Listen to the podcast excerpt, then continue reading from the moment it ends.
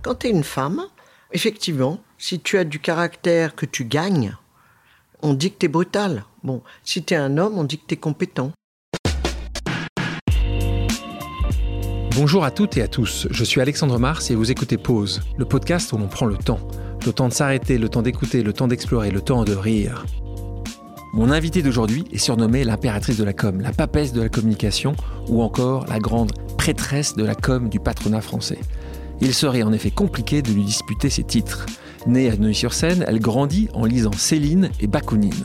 Très tôt, elle s'engage politiquement à rebours des idéaux de mai 68. Puis, en 1974, c'est auprès du président de la République, Valéry Giscard d'Estaing, qu'elle s'engage. En 1988, elle fait des adieux au monde politique pour créer son agence Image 7 au sein de laquelle elle gère la communication des grands patrons. De nature discrète, celle que la presse qualifie de patronne des patrons a accepté de faire une pause avec nous pour lever le voile sur son parcours unique et nous emmener dans les coulisses d'un monde qui fascine. Bonjour Adméo. Bonjour. Comment tu vas?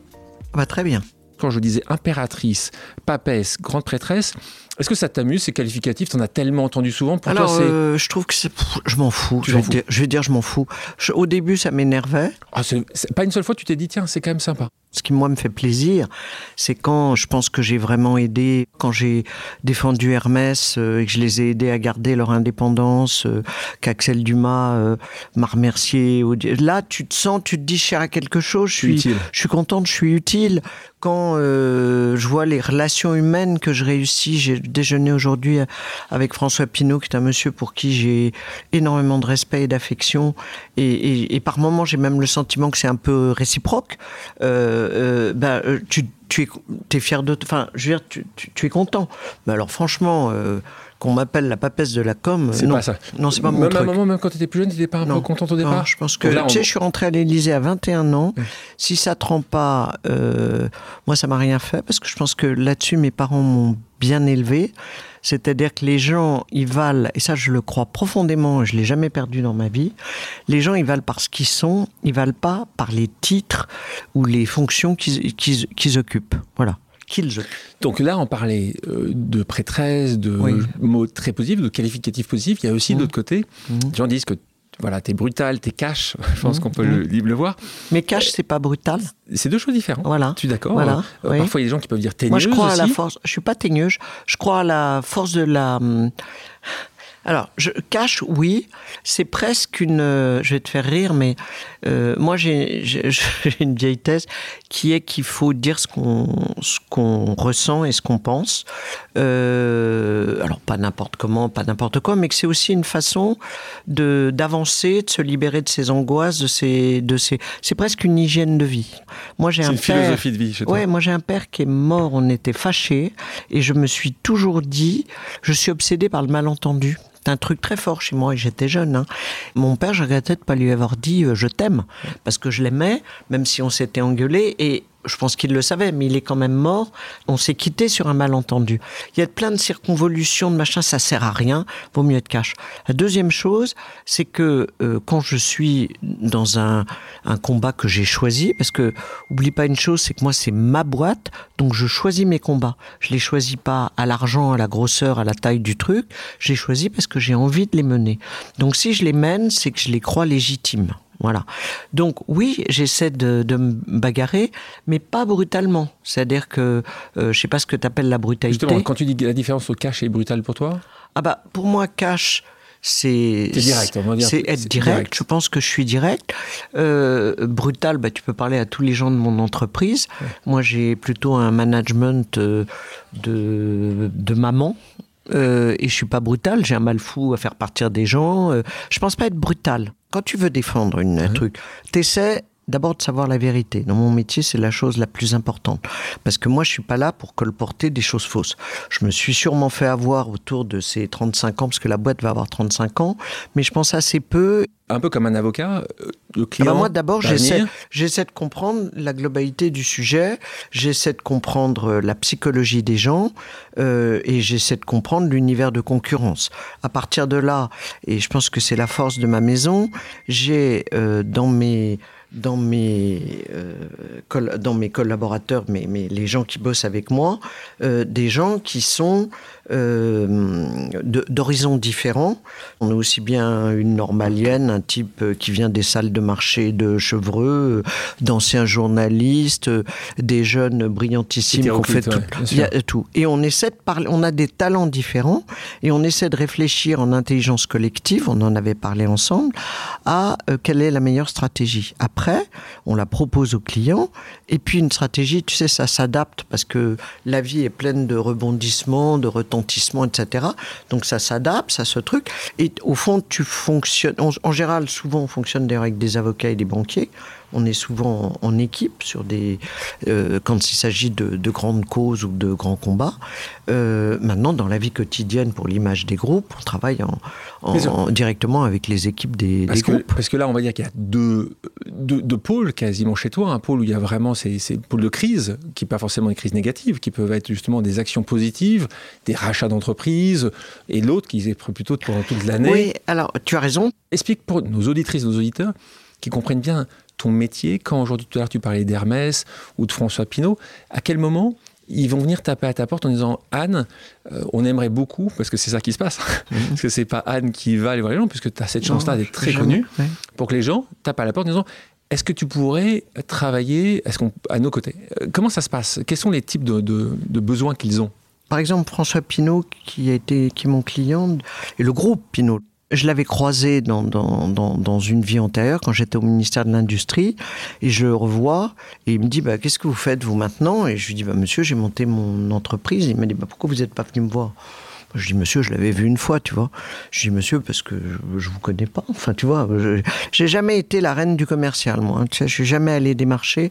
J'ai un vieux fonds d'éducation qui fait que je sais pas faire ça. Et j'ai eu beaucoup de chance parce que mes clients m'ont amené d'autres clients et tout ça s'est fait. Euh, au fond, la maison a grandi tranquillement avec les nouveaux clients qui arrivaient. Tu vois, moi, j'ai une gestion de mère de famille. Donc, on arrive à un moment, je dis, là, on n'y arrive plus, on va reprendre quelqu'un. Alors, maintenant qu'on est plus gros, il peut m'arriver de me dire, ce type me, ou cette nana me plaît vraiment je, la fais venir parce qu'elle va enrichir euh, l'intelligence de la maison. Mais enfin, j'ai quand même, euh, comme on dit, la tête près du bonnet. J'essaie de gérer mon entreprise euh, sainement. Donc, pour revenir à ta question qui était... Ton travail. Là, tu parlais de François Pinault. Oui, alors je disais François Pinault. Il m'a dit, écoutez, moi, c'est simple. Euh, les journaux s'emparent de moi, disent des tas de choses. J'ai pas du tout envie de communiquer. Euh, euh, voilà, venez, débrouillez-vous. Et en gros, ce qu'il voulait, c'est lui faire le moins d'interviews possible et que j'arrive à expliquer où il voulait aller, les, les trucs. Parce que je, je te rappelle qu'il était dans le bois. Euh, qu'il a après fait un conglomérat et qu'il est passé en gros après la distribution et après dans le luxe. Et il y avait une vision stratégique. de nouveau, c'est là, PPR, Printemps, Pinot, Redoute, et après, et après Kering, puis tu as une holding de tête qui s'appelle Artemis où il y a beaucoup de changements en 30 ans. Voilà, beaucoup de changements et quelqu'un qui n'aime pas, qui, qui, qui n'avait pas envie de communiquer. Donc moi je lui ai dit, ok monsieur, je peux faire ça, mais il faut que vous m'expliquiez tout, il faut que vous me teniez au courant, faut que je... et voilà.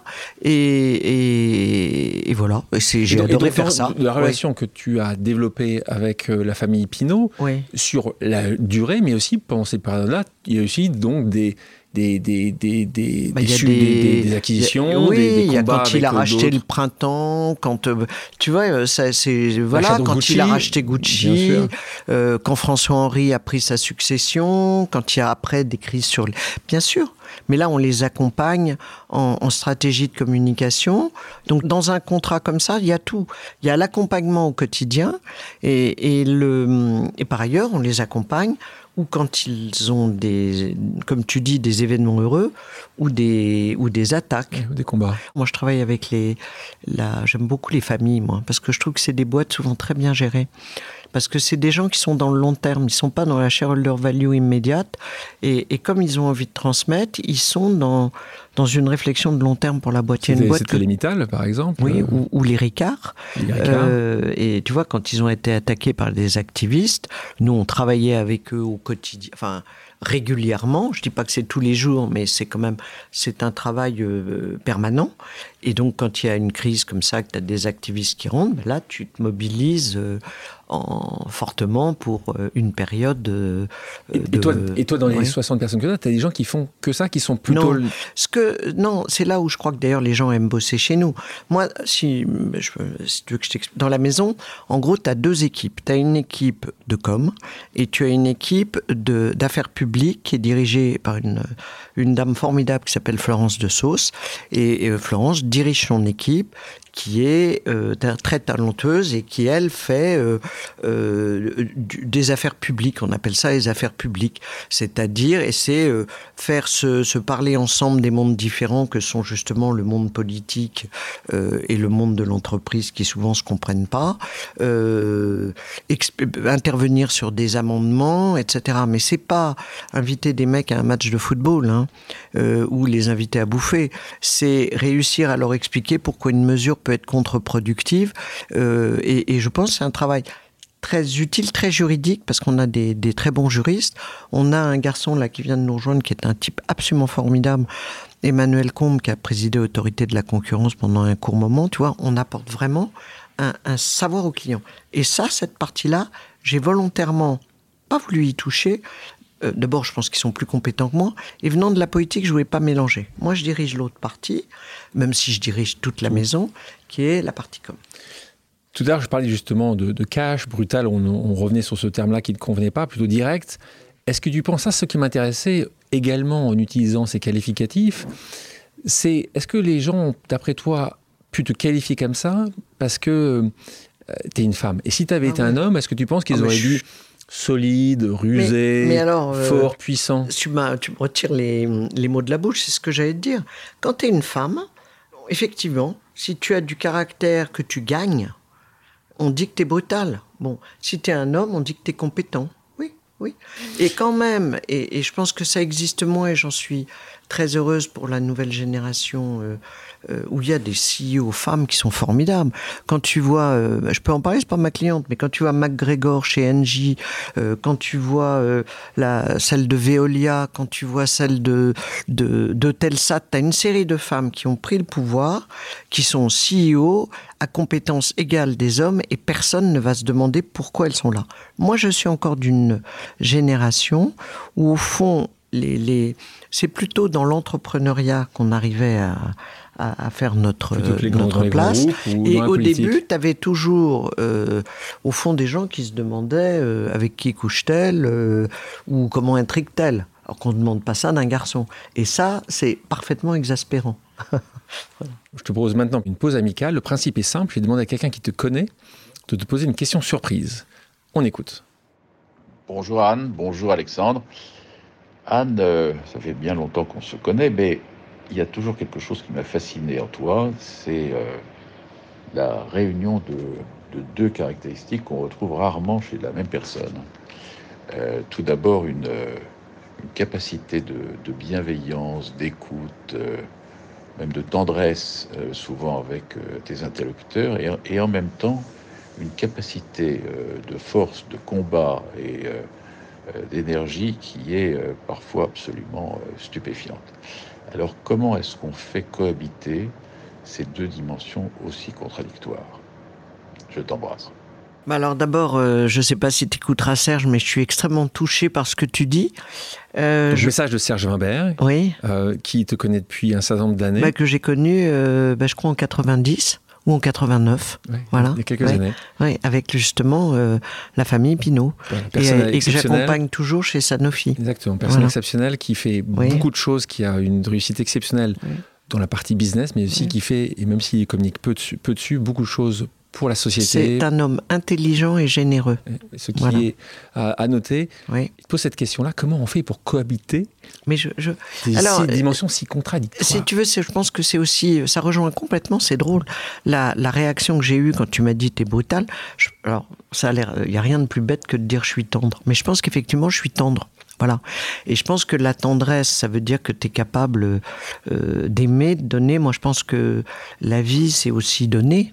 Et ça t'empêche pas, quand tu as envie d'aider quelqu'un à gagner, d'y mettre toute ton énergie, toute ta lucidité. Et moi, faut pas oublier une chose qui m'a hum, sûrement marqué. Moi, j'ai eu deux choses. J'ai un père qui est parti quand j'avais 16 ans. Donc, ça t'apprend que le monde n'est pas forcément gentil et que c'est pas parce que les gens me disent des choses, parce que c'était quand même en contradiction avec des valeurs qui m'avaient euh, inculquées. Ça s'est pas fait de façon harmonieuse et douce. Et, et, donc ça, c'est une première découverte de, de, la vraie vie. Hein. De, la vraie vie. Et puis la deuxième chose, j'arrive à l'Élysée, j'ai 21 ans l'Élysée est quand même pas un univers de bisounours. Euh, j'ai eu la chance, parce qu'à l'époque, en plus, la classe politique était d'un extrêmement haut niveau intellectuel, ce qui est moins vrai maintenant. Donc j'ai eu la chance de côtoyer des gens d'une intelligence prodigieuse. J'étais le bébé, donc et puis il y avait très peu de femmes, et puis la, la, mignonne jeune fille, tu vois, donc tout le monde était très gentil avec moi. Mais tu voyais que plus tu grandissais, t'affirmais prendre ta place. Je les ai vus, les, les intrigues, les machins. J'ai vu, euh, j'avais été très marqué par ça. Les mêmes qui, euh, je dirais un mois avant l'élection présidentielle de 81, me disaient euh, Giscard est formidable, il va gagner. Et quand il a été battu, les mêmes, et qui étaient officiellement de son camp, dire c'est normal, on l'a toujours dit. Donc ce que je veux dire, c'est que je suis pas naïve. Voilà. Je suis pas naïve, je sais qu'on n'est pas dans un univers de bisounours, mais alors je fais partie des gens, tu vas trouver ça enfantin, mais je, je pense que si tu penses qu'une cause est bonne, euh, tu peux mettre toute ton énergie, mais mettre ton énergie ne veut pas dire utiliser des méthodes de barbouze ou des méthodes de salaud. On est d'accord, mais il n'empêche que c'est un combat. Oh, d'accord. Mais la, vie est un combat. On hein. est d'accord. Donc, Et la vie est un combat, mais ça t'empêche pas d'aimer. Donc tu es, tu es douce à l'intérieur, ferme à l'extérieur. Oui, oui, ça me va. On a parlé déjà pas mal de ce qu'est Image 7. Tu en as parlé aussi de ton papa, de ta jeunesse. As grandi, tu as grandi dans le 18e arrondissement à Paris avec un grand frère. Médecin. Ton papa ophtalmo, ta maman professeur de lettres classiques. Passion d'ailleurs qu'elle t'a transmise, hein, parce que tu es lauréate du concours général en version latine. Hein. Alors, les gens ne se souviennent pas ce qu'étaient les concours euh, général, mais concours général, c'était quand même les gens qui étaient très, très doués Je sur cette matière. Ça, a joué, ben, c'est le concours des lycéens, de tous les lycéens de Paris. Et puis euh, après, tu as, un classement et tu as les lauréats, machin. Et... Tu, tu rêvais Pourquoi tu fais ça? Parce par rapport à ta maman Pas du tout L'être, ça t'intéressait ou... Ah non, pas du tout. Moi, le concours général, c'est ton lycée qui décide de te présenter. Moi, on m'a présenté en, en version latine et en version grecque. Moi, j'étais, oui, j'étais bon élève. Ça m'a aidé, ça aussi. Parce que être bon élève, on reparlait des, relations, je dis ça pour les filles qui nous écoutent, euh, ça t'aide parce que moi, j'ai jamais eu... de, complexe ou de, peur de, des garçons. Parce que comme j'étais plutôt meilleur qu'eux à l'école, dans les concours, dans les machins, euh, je, me suis toujours senti en égalité complète. En plus, j'avais été élevé intelligemment par une mère, enfin des parents, euh, qui pour le coup pensaient vraiment que garçons et filles étaient destinés à même genre de, de, trajectoire. Donc bac à 16 ans, très mmh. bon élève, adolescence agitée, mmh. ça il faut quand même mmh. qu'on en parle un peu. 14 ans, c'est tôt, hein, tu t'engages. J'étais au lycée là. T'es jeune, parce que ça, donc t'es jeune, parce que t'as oui, as le combat très tôt, donc tu t'engages très tôt. Lutte anti-marxiste, on se souvient, là on est dans les 68, donc là, t'es vraiment, alors là, Mais alors, contre tu vois, moi il y a deux choses. J'ai revu, euh, ce matin je relisais un texte que j'avais, c'est une phrase de Peggy que j'aime beaucoup, qui est euh, Je n'aime pas les âmes habituées ». Et je trouve que c'est une très jolie phrase. Et je déteste le Surtout, alors tu es encore plus comme ça à, à, 14 ans, à 16 ans, à 20 ans. Pas sûr mais, à 14 ans. Mais, hein. mais, moi, je le suis toujours. C'est-à-dire que euh, j'aime pas euh, l'une des règles d'image je dis faut penser contre soi-même. Faut toujours essayer de réfléchir quelle est l'autre solution, comment ça. Et il y a des modes. Et euh, je voyais toutes ces gamines qui étaient marxistes. Tu parles, elles rentraient chez elles, elles étaient aussi marxistes, mais c'était à la mode. Et quand tu voyais ce qui se passait dans les pays, parce que il y a quand même eu deux grands totalitarismes aussi monstrueux l'un que l'autre, qui étaient le nazisme et le communisme. Et je te les renvoie les deux allègrement, complètement dans le même truc.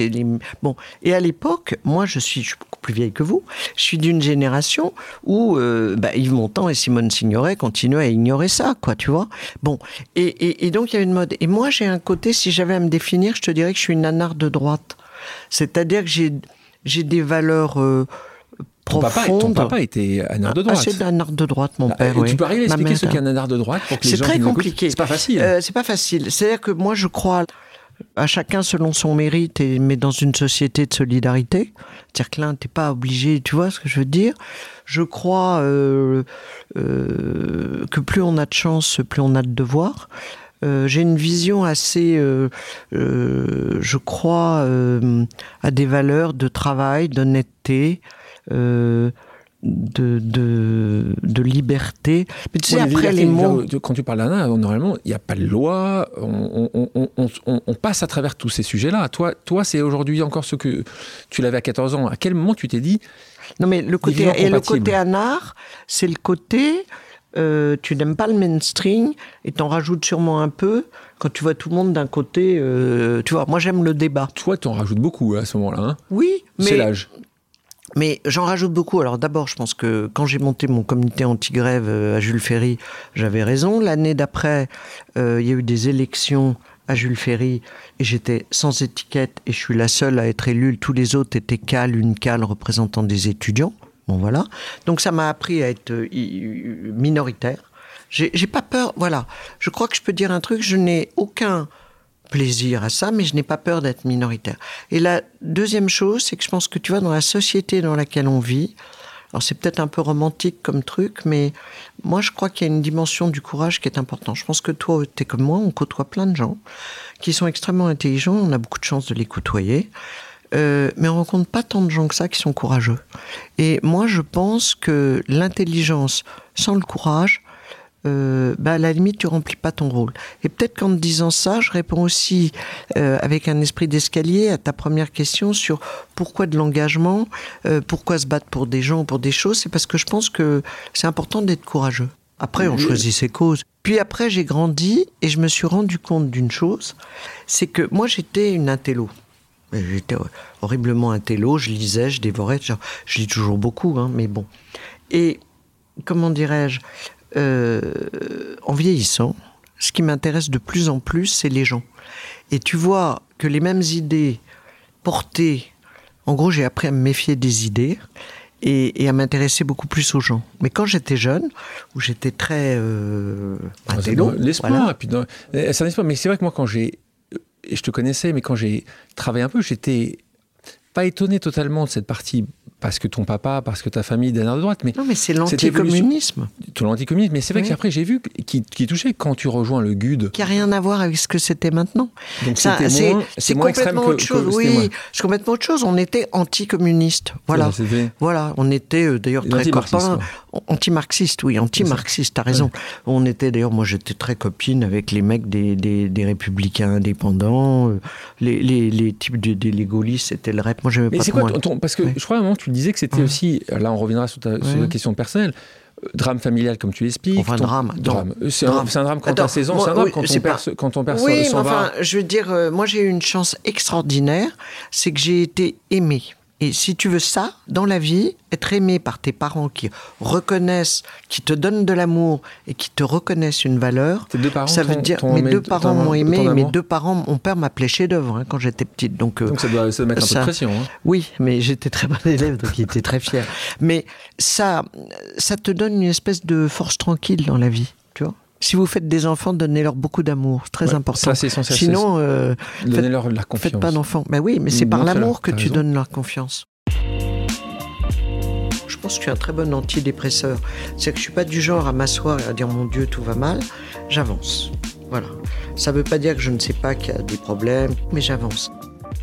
Ton papa s'en va, Oui, ta maman part en dépression Oui, en forte. vrille. Oui, oui. On est d'accord. Mhm. Donc c'est quand même quand on dit Mhm. que Oui. un drame, c'est quand même. Mais c'est pas un drame. Alors oui, c'est qu'est-ce qu'il faut que ce soit un drame Et quand, quand elle part Ah en bah tu dépression, vois, quand t'as plus grand chose et que tu commencer à sens travailler du- à 17 ans. Oui, mais ça m'a fait beaucoup de bien. Ça m'a Mais- empêché d'être une petite bourge. euh, Voilà, ça m'a fait beaucoup de bien. Ça m'a ouvert sur plein de choses. euh, Je, je n'ai aucun regret là-dessus et je pense que ça m'a donné une maturité. Voilà. Et ça m'a pas empêché, parce que j'avais été aimé, justement, C'est pour ça que je réagis tant à dureté. C'est-à-dire que je, je, je, crois pas être dur, tu vois. Je crois que tu peux te battre, tu peux être ferme. La dureté, c'est autre chose. La dureté, c'est c'est pas regarder les autres qui souffrent, c'est pas aider les gens. C'est autre chose, la dureté. C'est l'égoïsme. Alors moi, a un truc que je déteste, c'est l'égoïsme. Mais toi aussi, On d'ailleurs. pourra, on pourra en parler de la dureté. Je pense que la dureté, c'est. En fait, ce que je comprends euh, de ce que je co- connais de toi et ce que j'ai entendu de toi, c'est que tu mets tout en œuvre pour atteindre un objectif du moment que tu as défini et que tu l'as choisi, que cet objectif est un objectif qui en valait la peine. Mais tout en œuvre d'honorable. Oui, d'accord, mais oui, j'imaginais même pas de. voilà. Ah bah peut-être qu'il y a 30 ans, peut-être a 20 ans encore, de. Excuse-moi, quand tu vois maintenant euh, l'univers des fake news, les mecs euh, qui se battent sur le digital ou qui fabriquent euh, des faux comptes pour pouvoir. Enfin, moi, moi j'ai vu dans ma vie professionnelle des méthodes de barbouze que je trouve absolument pas honorables, hein. mais ça existe. Hein on termine sur cette partie-là. Mmh, c'est, mmh. ça reste quand même étonnant euh, ce que tu dis parce que tu nous as dit quand même un peu récemment que ton papa avait été parti sans que tu puisses lui dire que tu l'aimais, que ta maman est partie en dépression et malheureux. C'est, oui, mais maman, maman euh, elle est morte euh, à 88 ans. et moi, je l'ai. Et donc, on a pas. Enfin, je l'ai hébergée. Elle a vécu chez moi. Je m'en suis toujours occupée. Elle a, elle a été une, une grand-mère extraordinaire. Et en fait, elle a retrouvé une, deuxième vie parce que tu reviens au truc que les gens ils vont bien quand ils ont le sentiment d'être utiles. Ça, je pense que c'est un truc auquel il faut penser. Et, et maman elle a eu une utilité extraordinaire parce que elle, a, elle faisait faire leurs devoirs aux enfants comme moi je travaillais beaucoup. Elle s'est occupée aussi de plein d'autres gamins autour d'elle et elle était devenue presque, moi, je, préceptrice de tous les gosses du coin. Non, mais la, fille de la concierge, les copains, tout le monde. Tu vois. Ton frère était parti tu expliquais aussi que cette volonté de, t'impliquer aussi, c'était de chercher un clan, de, chercher une deuxième famille, en fait. Oui, non, mais alors ce qui est vrai, mais ça, tu l'analyses après. C'est que je, je, pense. Puis, euh, tu sais, quand tu as quelque chose qui te, qui te touche, moi, j'ai une nature. Euh, qui fait que je suis, je, pense que je suis un très bon antidépresseur. C'est que je suis pas du genre à m'asseoir et à dire mon Dieu tout va mal. J'avance. Voilà. Ça veut pas dire que je ne sais pas qu'il y a des problèmes, mais j'avance. Et après, tu peux je veux dire, c'est maintenant que je peux dire que oui, il euh, y avait une espèce de... En politique, j'ai trouvé une forme de fraternité.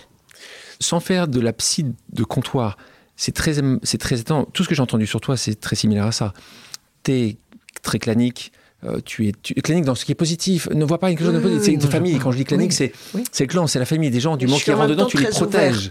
Mais ce que je veux dire, c'est que ce qui, en même temps, tout ce qui m'intéresse et, m'amuse, c'est tout ce que je ne connais pas et que je découvre et les trucs.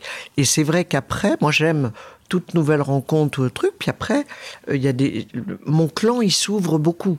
1975, tu rentres à, l'Élysée, service de presse, euh, petite main, comme tu dis, tu fais des, petites choses de l'époque.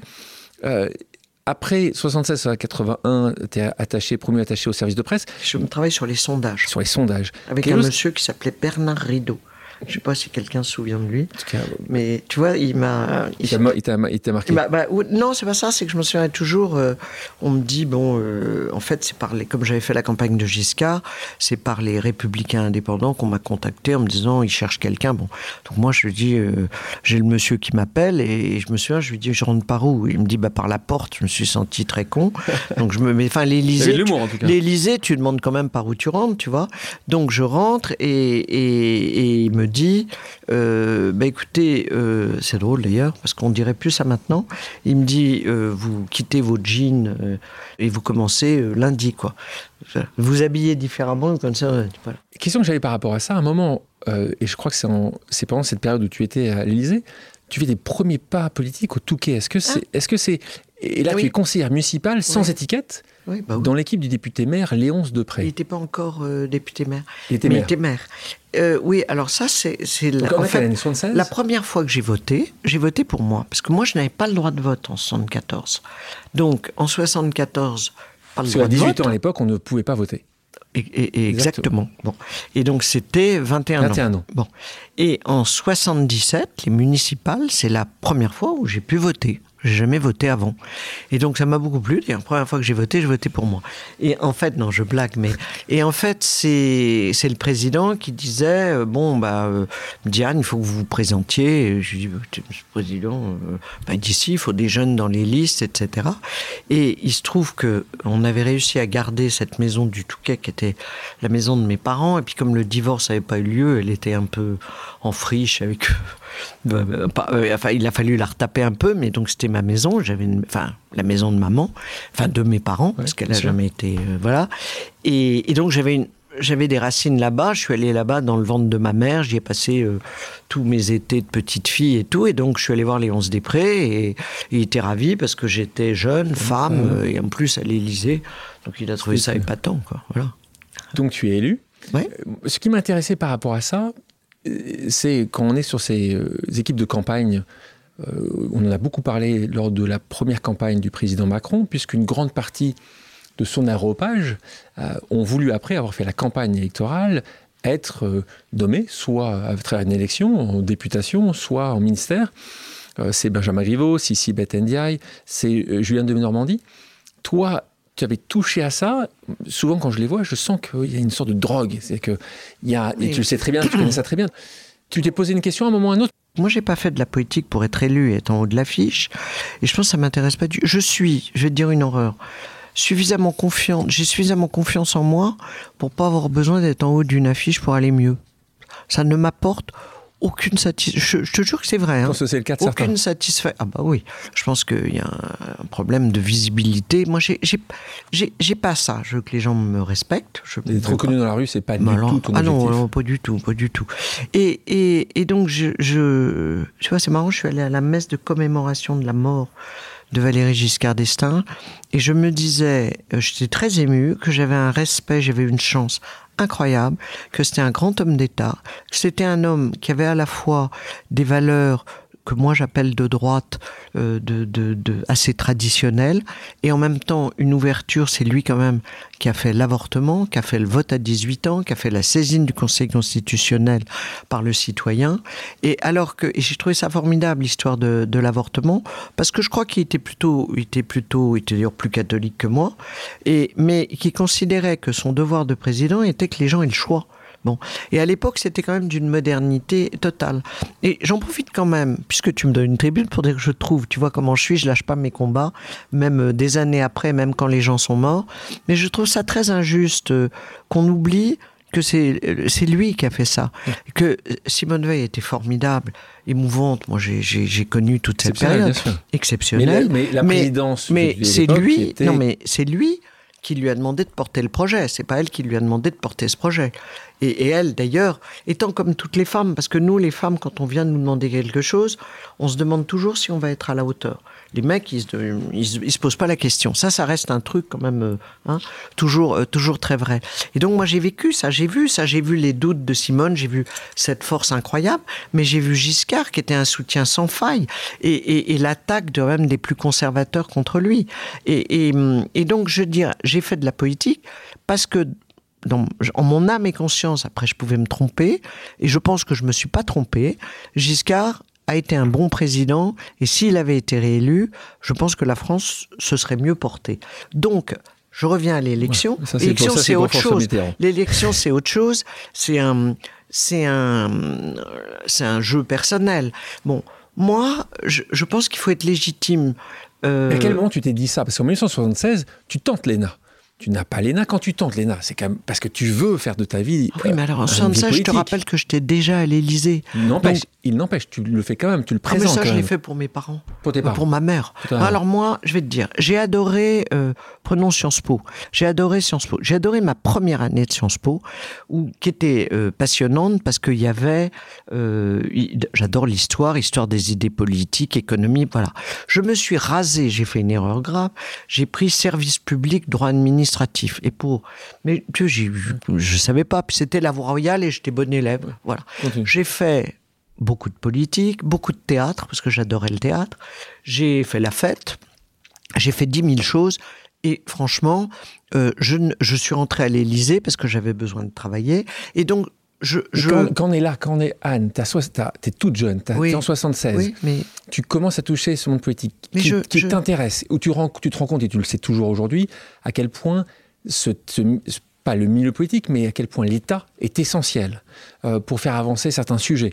Tu le sais. Euh, à un moment, tu te dis, tu as envie vraiment d'être d'être active. C'est marrant parce que je ne sais pas comment dire ça intelligemment, mais je suis à la fois... Euh, comment dirais-je, bien dans ma peau. Je crois que voilà. On le voit. Mais j'ai pas d'ego.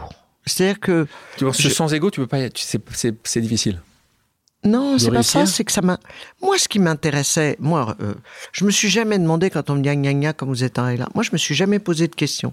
Dans ma, si, je me suis toujours posé énormément de questions, mais j'ai toujours essayé de bien faire ce que j'avais à faire. Et après 88, quand j'ai décidé de quitter la politique, pourquoi je décide de quitter la politique? Je décide de quitter la politique parce que la gauche avait regagné. Je- C'était Mitterrand. Bon, C'était Mitterrand franchement, qui Mitterrand, c'était pas mon truc. Le, le, le leader de la droite, c'était Chirac, c'est pas complètement non plus ma culture.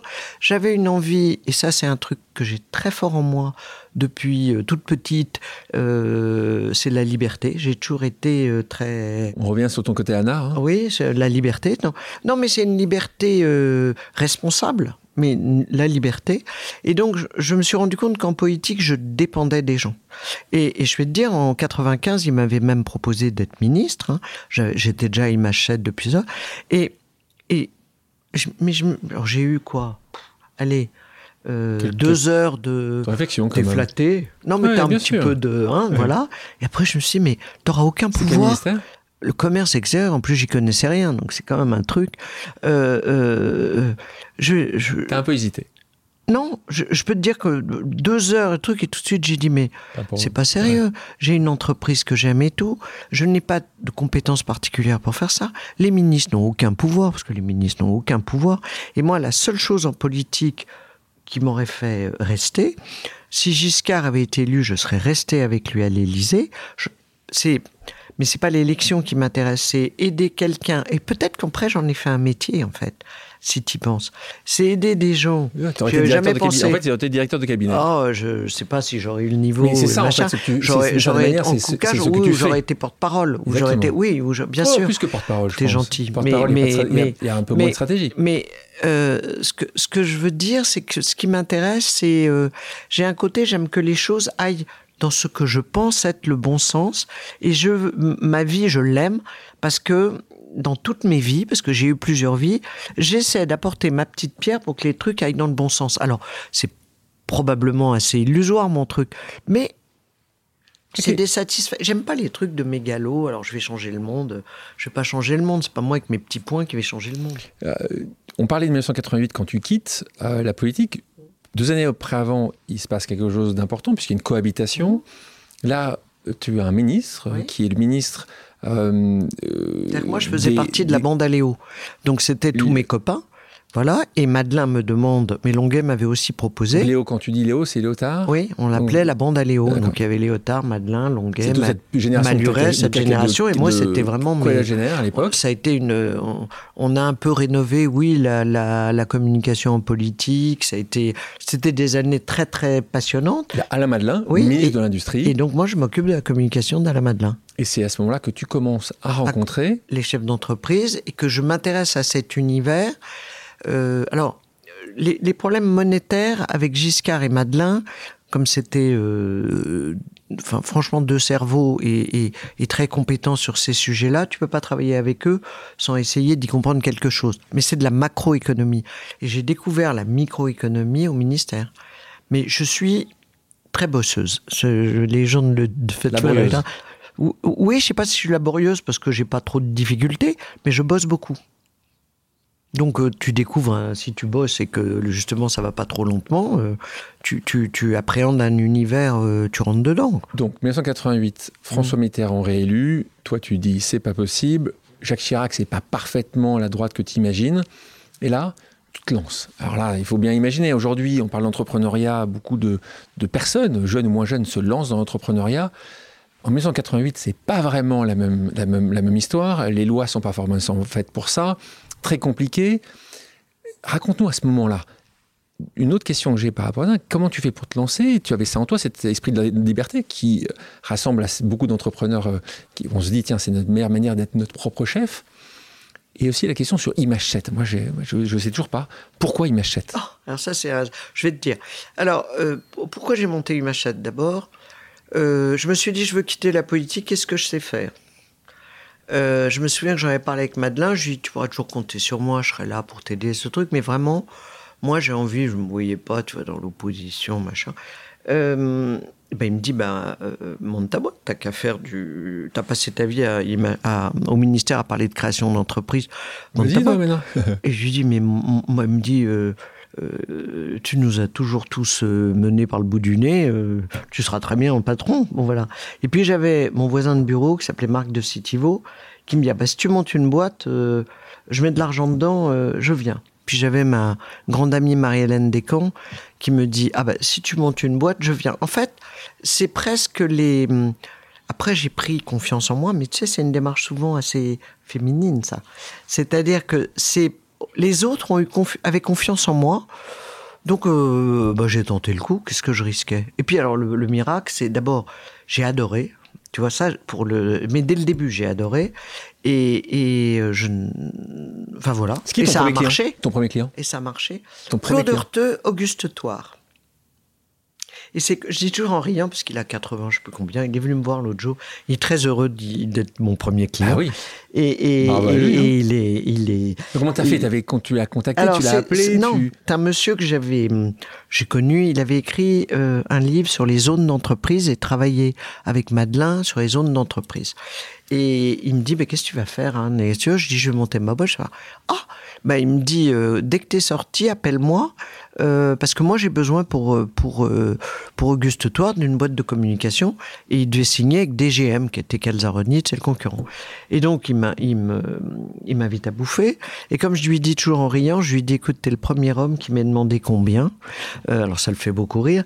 Et je me souviens effectivement de ce moment de déjeuner. Il me dit, bah, écoute, moi, j'ai envie de travailler avec toi, mais combien? Et en fait, je m'étais renseigné auprès de, du marché de la concurrence, donc je lui dis tant par mois. Et il me dit, ah bah c'est exactement forcément, parce que je leur avais demandé combien les autres demandent. Alors il me dit, écoute, comme c'est le même prix, je préfère démarrer avec toi. Et il a été mon premier client. C'est Grand Prince aurait pu demander une négociation. Bravo, Non, il l'a pas fait. non, non. Euh, il m'achète. Ah bah, il m'achète, tu sais, on s'est retrouvés. Donc, il y avait Marie-Hélène Descamps, Marc de Citivo, François Bonnemain.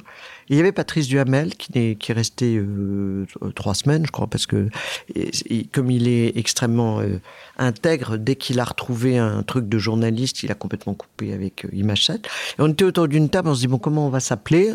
On va faire de l'image. Et puis, figure-toi que je suis né un 7-7, un 7 juillet.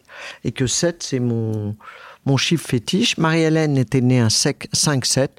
On s'est dit image 7, c'est un chiffre euh, qui porte chance.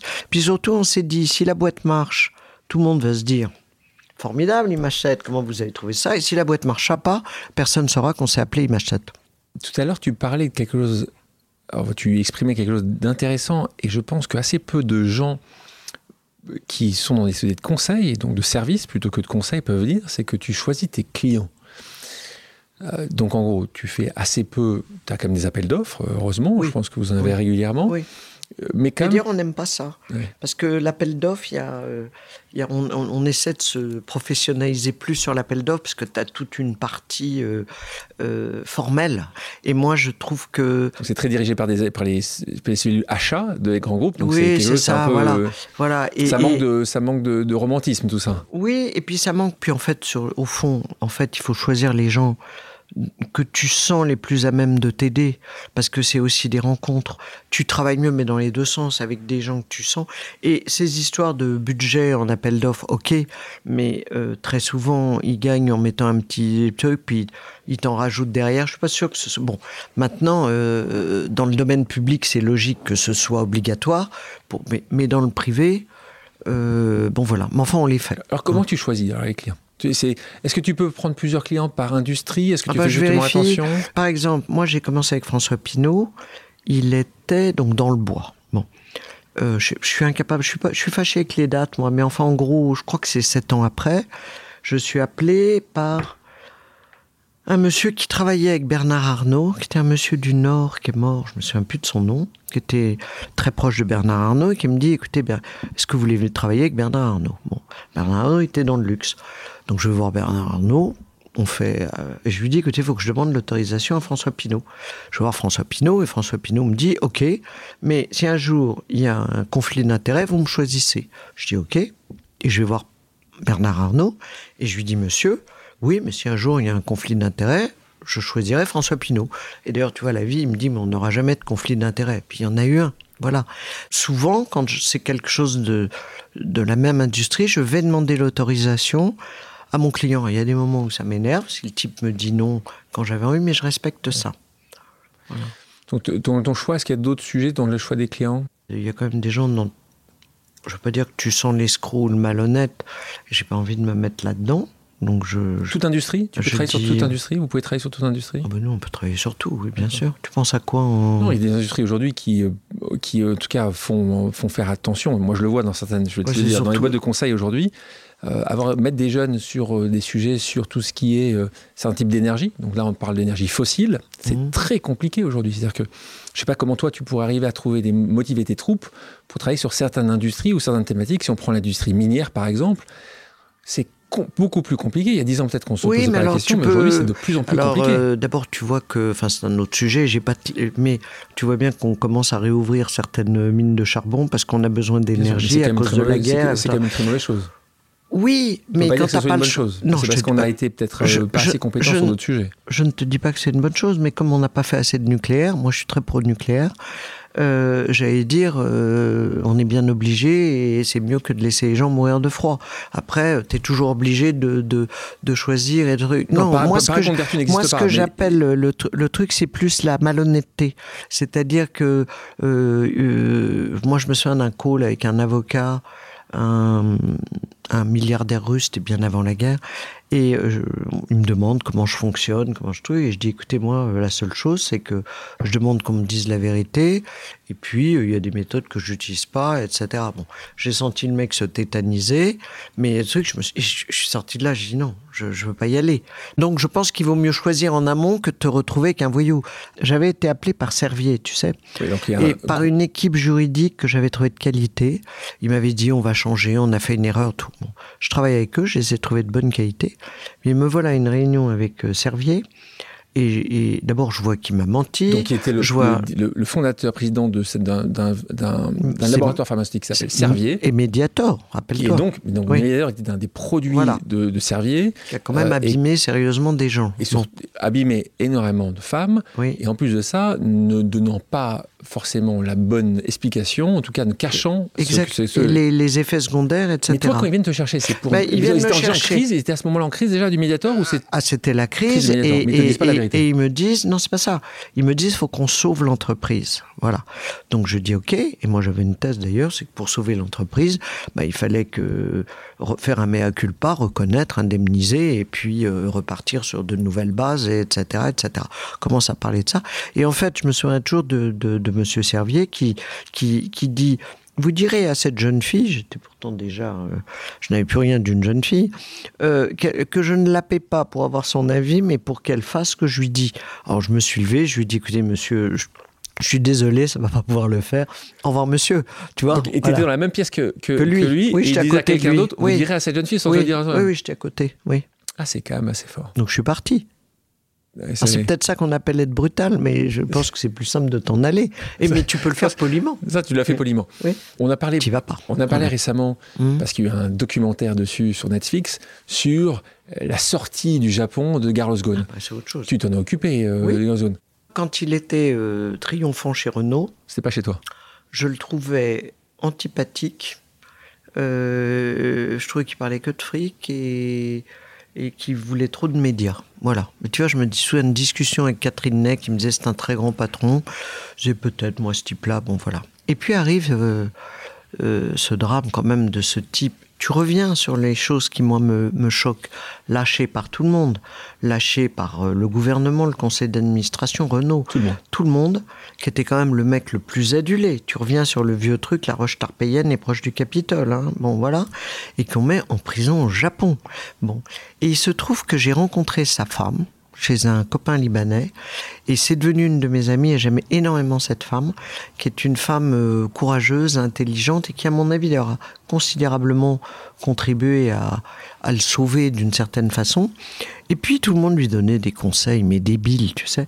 Et en sortant, je dis, vous savez, madame, moi, je serai vous, euh, vous lancez pas euh, dans plein de trucs, etc., vous allez bien finir par avoir le droit de voir votre mari au parloir, parler avec lui d'abord, Et deuxièmement, si à un moment vous voulez faire, effectivement, puisque tous les médias lui sautaient dessus, moi je veux bien vous aider euh, à, répondre, parce que euh, je pense qu'effectivement, un, coup de projecteur émotionnel sur quand même la, condition de, de, de cet homme, quoi qu'il ait fait, parce qu'il n'a pas tué de gens. Et donc on a démarré comme ça, et quand son mari est sorti de prison. il est pas On commençait à avoir des calls, tu sais, euh, voilà. Donc les enfants avaient embauché une boîte américaine, ça servait pas à grand chose parce que tout était en France. Et je me souviens de ma première rencontre avec Carlos Ghosn a été en Zoom. Et je n'ai connu, euh, je n'ai rencontré physiquement Carlos Ghosn que, que, au Liban quand je suis arrivé euh, le 2 janvier et, voilà c'était d'ailleurs très fort. ouais, ça devait être ah, très fort. Et je me souviens, on avait, je me souviens, je, je revenais de vacances avec mes enfants et euh, je sais plus où on était. J'atterris un genre 30, euh, tu vois, parce que les enfants après font leur réveillon avec leurs copains. Et, et, et j'entends, mon téléphone sonne, et j'entends Carole, euh, je vois Carole, et elle me, je lui dis, je suis encore dans l'avion, je te je rappelle, je tombe sur un homme, donc je raccroche. Et Carole me rappelle, et, et, elle me passe Carlos, et qui me dit, mais c'est Carlos. Et je lui dis, mais vous êtes sorti? Et, il me dit oui. Je lui dis, c'est grâce au président. Il éclate de rire, il me dit, non, pas exactement. Et, je lui voulais que j'arrive? Il me dit, écoutez, réveillonnez, je réveillonne, venez après, faites-moi un communiqué. Donc on avait fait, je ne fuis pas euh, la justice, je fuis l'injustice. Hein je sais pas si tu te souviens. Et, et, après, je suis allé là-bas et on a fait cette conférence de presse avec la boîte américaine qui l'avait lâchée parce que euh, déontologie américaine. Mais, alors là, moi, je voyais pas pourquoi. Euh, voilà. Et on a quand même géré la presse du monde entier, en T2, avec euh, une de mes collaboratrices que j'ai associée d'ailleurs, qui s'appelle Leslie. Une, une expérience assez incroyable, mais c'est vrai que toi, ce qui te dérange plus là, c'est que des gens puissent faire la justice et que les gens aient pu lâcher. Parce que il n'est pas encore euh, clair s'il n'a pas quand même été parfait dans sa gestion euh, oh, oh, alors financière de Renault. Hein. Alors attends, je pense que dans la gestion financière de Renault, si. Je pense que. Je pense que. Euh, Enrichissement personnel. Comment il s'appelle Le concurrent américain, General Motors, lui a proposé le double en salaire. Il a choisi de rester. Bon. Mais sûrement avec parce qu'il voulait terminer son truc, après prendre sa retraite, préparer la suite. Il était heureux avec avec c'est un très joli couple. Il était heureux avec sa femme, etc. Et euh, le board avait peur qu'il parte. Donc le board avait accepté. Donc c'est quand même tout le système français. Des conditions, après, des conditions très on accuse quelqu'un, mais il a eu les blancs-seings, il a eu les trucs. Donc après, c'est assez facile de dire. C'est-à-dire que dans, dans les accusations, je suis absolument persuadé qu'il y a une grande part qui est, j'allais dire, qui avait été validée par les autorités. Après, il y a pu y avoir, je ne suis pas, je n'en sais rien, mais ça au pire, ça, ça, mérite une amende, ça mérite pas de la prison. Je reviens à l'abandon. Je, je, je, déteste qu'on abandonne les gens. Hein. sans, sans, une raison valable. Une image, c'est un tout. Donc, un bon communicant, c'est quelqu'un qui comprend la bourse, qui comprend les gens, qui comprend le produit. C'est un truc euh, global. Et il faut maintenant intégrer des nouveaux paramètres. Il faut intégrer euh, les fake news, la vitesse de la désinformation. Il faut intégrer cette dimension RSE. Tu embauches un certain nombre de femmes. Euh, est-ce que c'est quelque chose d'important pour toi? On, parle de loi, on parlait d'État tout à l'heure. Euh, de nouveau, je suis un, un pro-État. Je pense que l'État est essentiel pour un certain nombre de choses, en particulier pour réguler et pour imposer c'est la loi Copé-Zimmermann que nous connaissons bien, 2011. Euh, l'obligation aujourd'hui pour toute entreprise euh, d'une certaine taille d'avoir minimum 40% de femmes dans les conseils d'administration. Une nouvelle loi qui s'est passée il y a quelques temps qui s'appelle la loi Rixin. Toi, ces sujets-là, comment tu les abordes? Je sais que c'est un point essentiel pour toi. Euh, la, place de la femme, pas uniquement dans la société, mais dans les sociétés. Raconte-moi un peu, un peu comment toi tu, tu appréhendes ça au quotidien dans ton entreprise. J'allais dire, je fais un peu de la, prose comme Monsieur Jourdain sans le savoir. C'est que moi, j'ai embauché des, femmes parce que je les trouvais compétentes. Je me suis pas demandé si c'était des femmes et des hommes. Donc c'est vrai qu'à un moment, j'avais même 70% de femmes. Mais c'est pas un acte militant. J'ai rencontré des femmes formidables. Et puis, euh, la boîte, je dirais que maintenant, on doit être 65% euh, d'hommes. Euh, de femmes, pardon, et 40, oui, 65-35, on doit être, tu vois. Place des femmes, euh, essentiel pour toi. En 2005, tu cofondes l'association Force Femmes, qui aide les femmes de plus de 45 ans à s'insérer ou à se réinsérer dans la vie professionnelle. Et tu vois, ça, c'est lié à. On était au Women's Forum. Puisque j'ai été une des fondatrices du, aussi avec du, de toi. Et, euh, bon, on était toutes on était une dizaine. Il y avait Anne Lauvergeon, Patricia Barbizet, euh, Anne-Claire Tétinger, euh, Véronique Morali, enfin bon, Laurence Parisot, hein, bon voilà. Et moi, je leur ai dit, écoutez, on va pas faire comme les hommes, c'est-à-dire pérorer, faire des rapports et considérer qu'on va changer le monde parce qu'on va écrire trois trucs. On schématise toujours un peu, et je suis d'accord que c'est schématisé, mais quand même, je leur ai dit ça comme ça, parce qu'il faut toujours un peu provoquer pour faire bouger. Et je leur ai dit, on pourrait essayer de faire quelque chose d'utile. Et moi, j'étais très marqué par ma mère, parce qu'en fait, elle n'exerçait pas, elle, ne travaillait pas, elle avait des diplômes de professeur, mais bon. Et quand, à 50 ans, elle s'est retrouvée à essayer de, de rebosser, euh, bah, ne pouvait plus être professeur, et elle s'est retrouvée à faire franchement des choses. Euh, elle a été euh, assistante de, de, gens qui l'ont un peu martyrisée, euh, alors que, tu vois, je me suis toujours dit, avec la culture qu'elle avait, elle aurait été formidable pour s'occuper de la documentation d'un cabinet d'avocats. Enfin, il y a plein de choses. Et, j'ai dit, bah, Là, il y a un truc, c'est utile, il faut qu'on le fasse. Et Véronique Morali, que j'aime énormément, et, d'ailleurs, ça a été la seule, a dit bah, Moi, je, pars avec toi et on monte ça. Parlant de Véronique Morali, en, préparant euh, cette interview, ce podcast, elle m'a envoyé un message et elle veut te poser une question. Elle dirige aujourd'hui euh, Webedia. Elle me pose cette question-là Que représente pour toi l'engagement et pourquoi Force Femmes parmi tant d'autres causes? L'engagement, c'est voilà, c'est une conception de la vie, c'est-à-dire que je pense que plus tu as reçu, j'ai été élevé comme ça, plus tu dois donner. Je pense que je suis, quels que soient les aléas que j'ai pu vivre, je crois que je suis quand même privilégié. Je suis né euh, en France, femme, j'aurais pu être yézidi, euh, enchaîné euh, avec le califat. tu vois, non mais attends, on, oublie un peu ça. je suis quand même né dans un milieu bourgeois. J'ai pu faire des études. je n'ai pas l'éducation, accès, à la santé, Et donc je pense que tu dois rendre. Donc pour moi l'engagement, alors, moi, je pourrais en avoir plein, hein, des engagements, mais tu, tu peux pas tout faire non plus. Tu vois, j'ai aidé un certain nombre d'associations. Il y en a une que, que j'ai créée et, qui me touche particulièrement.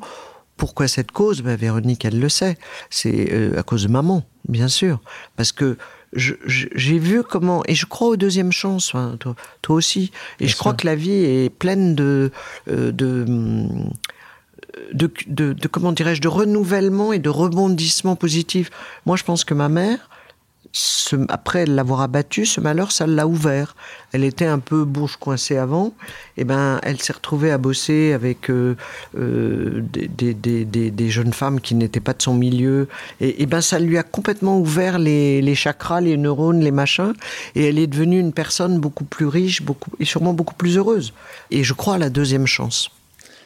Anne, je te propose maintenant de faire une pause expert. Mmh. C'est une petite masterclass de la mmh. part d'une experte de la communication. À la place de François Mitterrand, aurais-tu révélé l'affaire Mazarine?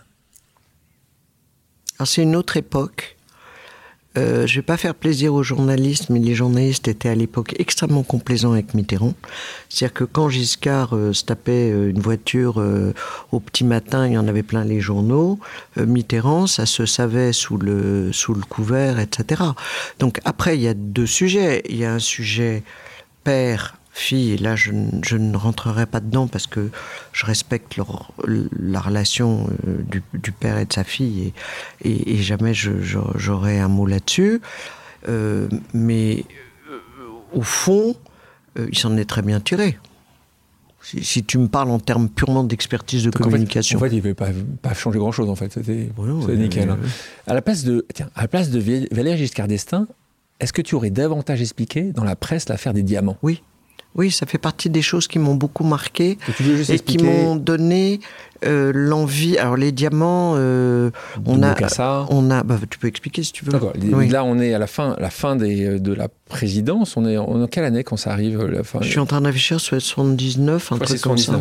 Et donc tu, mm. tu, te retrouves avec des, voilà, avec euh, un dictateur, hein, Bokassa euh, qui. c'est les cadeaux d'État. C'est des espèces de plaquettes qui, sont, qui ont lieu toujours dans, dans tous les. Et on a accusé Giscard, ce qui était complètement faux, d'avoir gardé des diamants pour lui.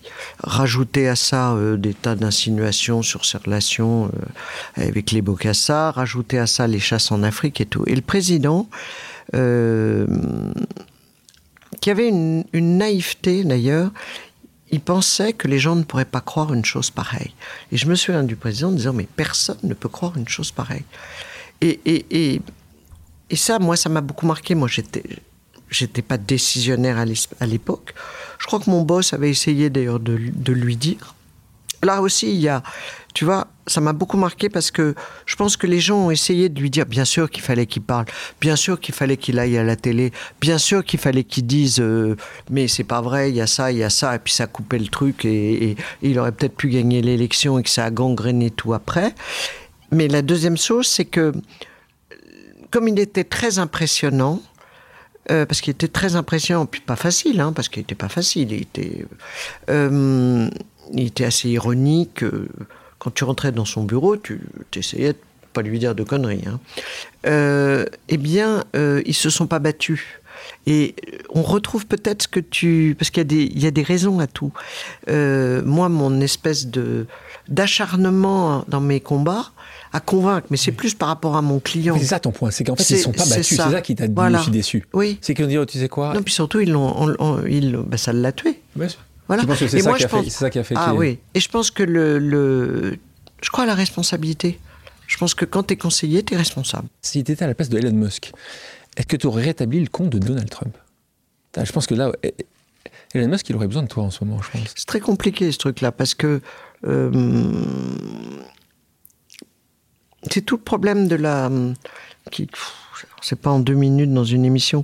Euh, je, crois à la fois dans la liberté d'expression et qu'il ne faut pas arriver dans une société où il y a certaines personnes qui édictent ce qu'on a le droit de dire et pas dire. Ça s'appelle le politiquement correct, ça se termine toujours très mal. Et ça entraîne des extrémismes, des populistes, de la violence et d'autres canaux. En même temps, il y a des choses qui sont pas tolérables et qu'il faut des modérateurs. Mais euh, donc, donc, je me demande s'il n'a pas été plus intelligent de faire de la modération euh, que de rentrer dans cette provocation pour faire revenir et repartir. On parle de politique, c'est, ça reste une, passion pour toi quand même? Ou t'as été très déçu certainement? Non, pas du tout. C'est pas. Ah, t'as pas été déçu? Si, mais bon, enfin, ce que je veux dire, c'est que c'est pas, les choses se passent pas comme ça. Moi, c'est mon côté petit soldat. Je, j'essaie toujours de voir comment on peut avancer dans le bon sens. Qu'est-ce qui peut apporter? Bon, pour le moment, c'est vrai que j'ai pas. Euh, j'ai pas, vraiment de gens que j'ai envie d'aider. Euh. Voilà, euh, j'ai pas, je me dis pas un tel, il va sauver la France. J'ai pas, voilà. Le dernier que c'était François Fillon. François Fillon mais je, je, je pense euh, très sincèrement qu'il avait, il avait le programme euh, qu'il fallait. J'ai adoré son programme. Moi, je suis allé sur ce programme.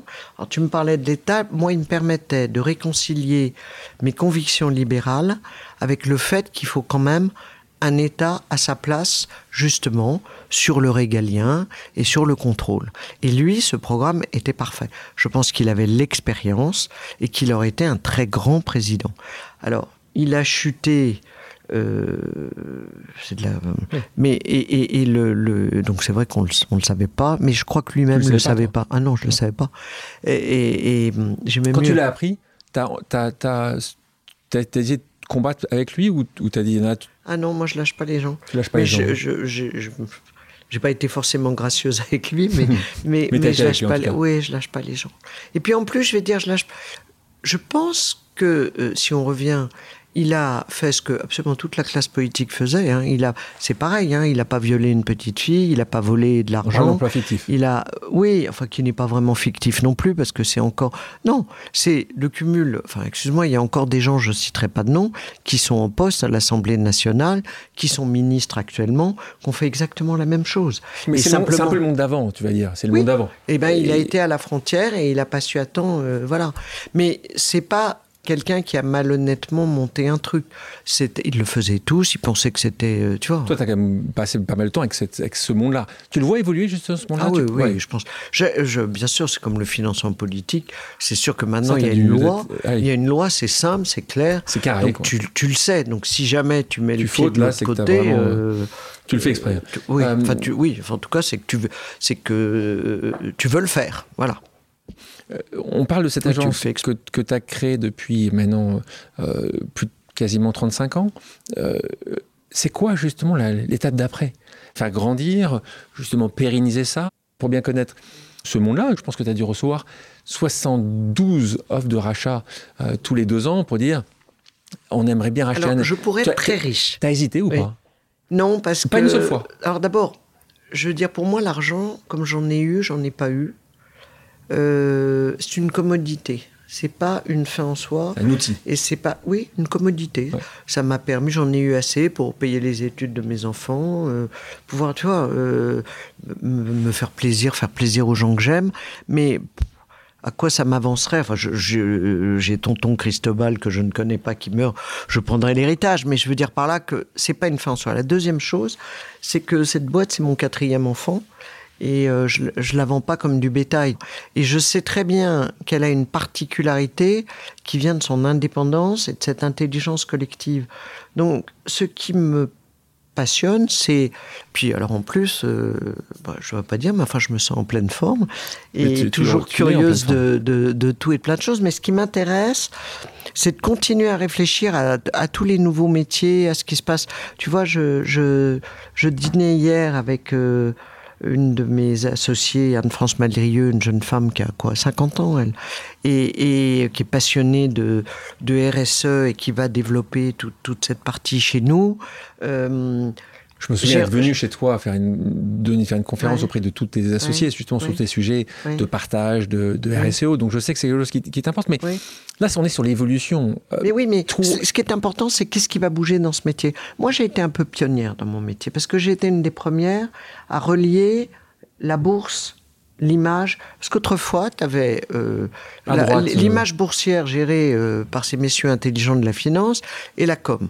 Et tu peux arriver à des conneries, mais, mais monumentales, parce que une image, c'est un tout. Donc, un bon communicant, c'est quelqu'un qui comprend la bourse, qui comprend les gens, qui comprend le produit. C'est un truc global. Et il faut maintenant intégrer des nouveaux paramètres. Il faut intégrer les fake news, la vitesse de la désinformation. faut intégrer cette dimension RSE totalement différente parce que demain, bien évidemment, regarde, on achètera la basket euh, euh, faite euh, écologiquement et bon, et ça va être une composante énorme de la communication. donc, tu as un monde qui évolue, qui a déjà évolué, qui va continuer à évoluer. C'est ça qui est amusant. Et moi, j'avais une équipe formidable. Et ce que je veux, c'est qu'on continue à créer. Ce qui m'intéresse, c'est de constituer l'équipe qui continuera. Mais c'est un, c'est un partnership aujourd'hui? C'est toi qui détiens 100% ou est-ce que c'est... Non, moi j'ai, euh, beaucoup, j'ai 76%. Donc tu as été largement majoritaire Oui. donc tu te projettes quand même, tu dois te projeter quand même un petit peu. Qu'est-ce qui va se passer après? Tes, deux filles, est-ce que tu imaginerais que tes deux filles puissent prendre la suite après? Est-ce que c'est est-ce qu'il y a une sorte de, droit salin euh, chez Image Non, alors d'abord, excuse-moi, mais c'est pas un problème de droit salin, mais le capitalisme est quelque chose qui fait que ce qui m'appartient euh, euh, m'appartient et appartiendra à mes enfants. La, que tu es, hein, normalement, tu ne devrais pas posséder. Ah, hein. non, parce que je suis nanar de droite et je crois à la transmission. et je crois à la transmission. Non, et cette boîte, on, on la. Non, je crois en revanche à la justice. Donc moi, d'abord, un, j'ai dix mille choses à faire encore. Il se trouve que mes, mes filles euh, m'ont demandé de venir travailler l'une il y a 8 ans, l'autre il y a 3 ans c'est que du bonheur. Tu vois, pour une maman qui a beaucoup travaillé, avoir ta fille, tu te demandes si tu as raté des étapes, et tu en as forcément raté, tu as forcément fait des conneries. Avoir ta fille qui te dit, euh, maman, euh, Charlotte, elle avait 30 ans, je lui dis, je cherche une fille intelligente et créative, comme toi, trouve-moi une. Et elle me dit, moi, je dis, oui, oui. mais au bout d'un moment, je dis, mais tu vas pas venir travailler avec ta mère. Et elle me dit, bah pourquoi pas? Dis, je croyais que c'était pas facile d'avoir une mère. Elle s'est marrée. Elle me dit, oh là, ça c'est. Je me souviens même, elle m'avait dit, ma mère, on l'appelait Baba. Elle me dit, ça c'est quand Baba me rappelait tes notes et me cassait les pieds avec tes bonnes notes. Euh, euh, voilà, mais pas du tout. Et elle est venue avec. Euh, beaucoup d'intelligence et de modestie, elle s'est installée et maintenant elle est un, un pilier de, de la maison. Tout ce que je voudrais réussir à faire, c'est, et je considère que j'ai 10 ans pour le faire, c'est bâtir une équipe capable de continuer un imachette qui pourrait être complètement différent, mais qui sera continuer un espèce d'esprit de bande. Et ça peut être fait euh, autour de ceux qu'on aura envie. Je trouve qu'en l'occurrence, euh, mes filles sont là, mais il y a d'autres consultantes qui sont là, dont la jeune femme dont je te parlais euh, tout à l'heure. Et puis après, ce sera à elle d'inventer l'avenir. Et je ne suis pas accroché au capital. Mais en fait, le point, c'était plutôt dire, ça peut être ça, que ça peut être autre chose. Moi, ce qui m'intéressait, c'est as créé bah, ça tellement me passionne de choses. toujours. Ça se voit, hein. La question, la question, c'est qu'en fait, ça me passionne Mais c'est génial. je te propose maintenant. Mais ça m'empêchera pas de faire d'autres choses. Il y a des causes sur lesquelles je partirai, et, et au fur et à mesure, j'essaierai sûrement de prendre du temps pour faire plein d'autres choses. Je te propose maintenant une dernière pause amicale. On écoute. Chère maman, l'époque se complaît dans l'amorosité, et toi, cela ne semble pas t'atteindre. Ton optimisme légendaire est encore une fois au rendez-vous. Ma question donc, d'où te vient cette énergie folle, cette confiance en la vie? Et qu'est-ce qui te fait tant vibrer dans notre époque? Je t'embrasse fort. L'émotion. Oui, je suis ému. Oui, oui. Euh, écoute, donc c'est Charlotte, euh, donc euh, la, Charlotte qui est ma fille. Ben, D'abord, c'est, je, je, dirais que je le dis à toutes les mamans que c'est le plus beau cadeau et qu'il faut, quelle que soit la carrière qu'on fait, toujours savoir que le plus important c'est ses enfants. Euh, et c'est comme ça d'ailleurs qu'on qu'on avance bien. Bon, non mais c'est vrai, hein, je suis en vieillissant, c'est un truc très important. Euh, donc je reviens, si je réponds à la question de Charlotte. Euh, si je, je l'énergie sur la vie c'était mais je, alors d'abord je crois deux choses je crois que je ne sais pas pourquoi euh, depuis que je suis petite euh, je suis obsédée par la mort mais toute petite. Hein. Je disais à ma mère, euh, mais la voiture peut arriver, elle peut me tuer. on se disait, euh, bon. Et c'est pas la, la mort qui me traumatise, c'est la fin de la vie. Donc j'ai une passion de vie qui est euh, bah, vitale d'ailleurs, innée en moi très forte. Ça c'est un truc vrai et j'ai une passion, tu sais, quand je dévorais, j'avais une passion pour Camus parce que je trouvais que dans Camus il y avait tout. Il y avait l'absurde, il y avait le mythe de Sisyphe, la dignité de l'homme qui pousse son rocher et même s'il le reprend sur la gueule, euh, la fierté de l'homme, c'est de continuer son, combat en, montant le rocher. Et, donc c'est pour ça que je pense qu'il faut jamais abdiquer, jamais arrêter, jamais continuer, qu'on peut toujours gagner, on peut toujours y arriver. Et la deuxième chose, euh, c'est que je pense que euh, on revient à la chance, on en a parlé tout à l'heure. Euh, on a une telle chance, nous. Euh, je comprends pas les gens qui se lamentent constamment. Quand il y a une situation triste, morose, compliquée, euh, ok, faut l'analyser, faut pas être dupe, faut, faut etc. À partir de là, il faut voir ce qu'on en tire. Et puis moi, je crois formidablement en la vie. Je ne fais pas partie des déclinistes, des machins. Je ne crois pas au sens de l'histoire. Je crois qu'il y a des cycles. Je pense qu'on peut toujours remonter. Je pense qu'on peut toujours s'en sortir. Mais tu dis quelque chose d'intéressant. Tant mieux. Intéressant ce que tu dis sur la vie. T'aimes la vie. Et je l'ai lu, je le sais, t'aimes la vie. Ouais. Euh, et t'as peur de la mort. Tu, tu crois pas la vie Tu crois pas la vie après la vie toi? Alors je ne sais pas. Alors si, tu, m'as dit que tu avais peur de la mort. C'est pas moi qui te viens de le dire. Non non, mais je, je, je, me permets d'affiner le truc et j'avais affiné tout à l'heure. Je n'ai pas peur de la mort, j'ai peur de la fin de la vie. C'est-à-dire que j'aime tellement passionnément la vie que la fin de ça me, me truc. Si j'étais sûr euh, qu'il y a une vie après la mort et une autre vie, je pense que je serais totalement impatiente de le découvrir ou ravie de découvrir ce qu'il y a après. Tu ne crois pas aujourd'hui? Je ne sais pas. C'est-à-dire qu'un jour, j'avais rencontré un prêtre maronite, un type extraordinaire, qui m'avait dit, vous cherchez tellement que vous ne vous rendez pas compte que vous avez déjà trouvé.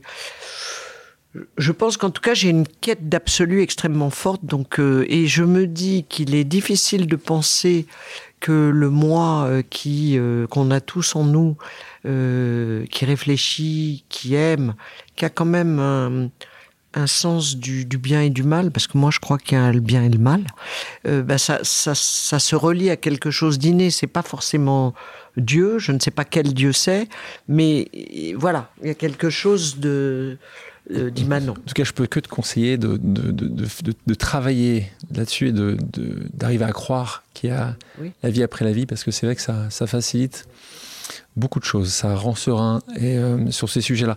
Je vous propose maintenant une pause musicale. Anne, quelle est ta chanson culte? J'aime beaucoup la chanson de Barbara, Ma plus belle histoire d'amour, c'est vous. C'est une chanson que j'ai adoré Barbara, moi. C'est la chanson de mon adolescence et, et voilà. On va en écouter un extrait. Que ce fut, j'étais précoce de tendres amours de gosse, ou les morsures d'un amour fou. Du plus loin qu'il m'en souvienne, si depuis j'ai dit je t'aime Ma plus belle histoire d'amour, c'est vous. Pour terminer, passons à des questions d'ordre personnel. Quel homme ou femme politique admires-tu le plus aujourd'hui? Bah, J'ai beaucoup d'admiration pour euh, Valéry Giscard d'Estaing. Euh, dans les... J'ai beaucoup d'admiration pour Churchill. tu reviens au combat et à la résistance. Ce mec était bourré de défauts et on est tous bourrés de défauts parce qu'il n'y a pas de héros. Et quand même, il a, il a tenu son pays et j'ai beaucoup d'admiration pour la, résistance et la résilience des Anglais. Donc j'ai beaucoup d'admiration pour Churchill. Quelle autre entreprise aurais-tu aimé créer? À créer, je sais pas, mais parce que... Diriger alors Voilà, ce que j'allais dire, c'est créer, moi, qu'est-ce que je sais faire? Bah, C'est ce que je fais. Ça, je crois que je sais bien le faire. Euh, et je sais et je saurais le faire dans tout ce qui bouge, l'évolution de ce métier. Mais en gros, moi, ce que j'aime, c'est euh, c'est aider à ce que ça marche. Tu vois ce que je veux dire? Mais je pense que j'aurais pu diriger, euh, en gros, n'importe quoi parce que je crois que le management m'intéresse. Je crois que les gens m'intéressent euh, et que je, je sais une, des qualités que j'ai, c'est que je crois que je sais les motiver, les aimer et leur botter le derrière. Quelle est la qualité indispensable C'est quand même ça le boulot de, de chef d'entreprise. Quelle est la qualité indispensable pour être un bon communicant? Qu'est-ce qu'un Qu'est-ce qu'un bon communicant? Ça euh, alors, la modestie d'abord. Ta citation préférée? Euh, bah, Tu vois, elle date de ce matin. Euh, je n'aime pas les âmes habituées. Un moment, que tu un moment que tu aimerais revivre Le dernier rendez-vous avec mon père. C'est pas facile de terminer là-dessus. Euh, quelle est la destination idéale pour faire une pause? Ah, Pour moi la peau, je pense, qu'on s'emporte avec soi. Donc, euh, moi, j'ai deux endroits où je suis bien. J'ai une maison au Touquet où j'étais le week-end dernier. Toujours cette maison au Touquet. Et je suis dans ma maison, c'est mes racines, je suis bien. Et puis, j'ai aussi une maison dans le Midi euh, sur l'eau et où je suis divide pour bien. Donc, c'est plutôt euh, mes, mes, lieux de. La France. De, oui, pour me. Pour me oui, si les auditrices et les auditeurs ont des questions, peuvent-ils te contacter sur tes réseaux sociaux ou par, un autre par une autre manière Alors, je ne suis pas sur les réseaux sociaux, ce qui est une protection. Euh, parce que et alors on n'en a pas parlé mais tu vois ce côté euh, je me photographie je photographie ma bouffe il y a un y a un égocentrisme qui me qui me dérange beaucoup et il y a une bon donc sur LinkedIn ils peuvent me contacter sans problème et je réponds euh, enfin j'essaie de répondre Anne? Merci d'avoir accepté mon invitation. Ben merci. Merci à toutes et à tous d'avoir pris le temps de faire une pause avec nous. J'espère que l'émission vous a plu, inspiré ou fait réfléchir. Si c'est le cas, je compte sur vous pour le partager avec vos proches, laisser un commentaire et mettre la note de 5 étoiles sur les plateformes d'écoute. Si vous voulez me suggérer des invités ou simplement me faire part de retour, vous pouvez me contacter via LinkedIn en tapant Alexandre Mars ou bien m'écrire à l'adresse suivante, le podcast pause at gmail.com.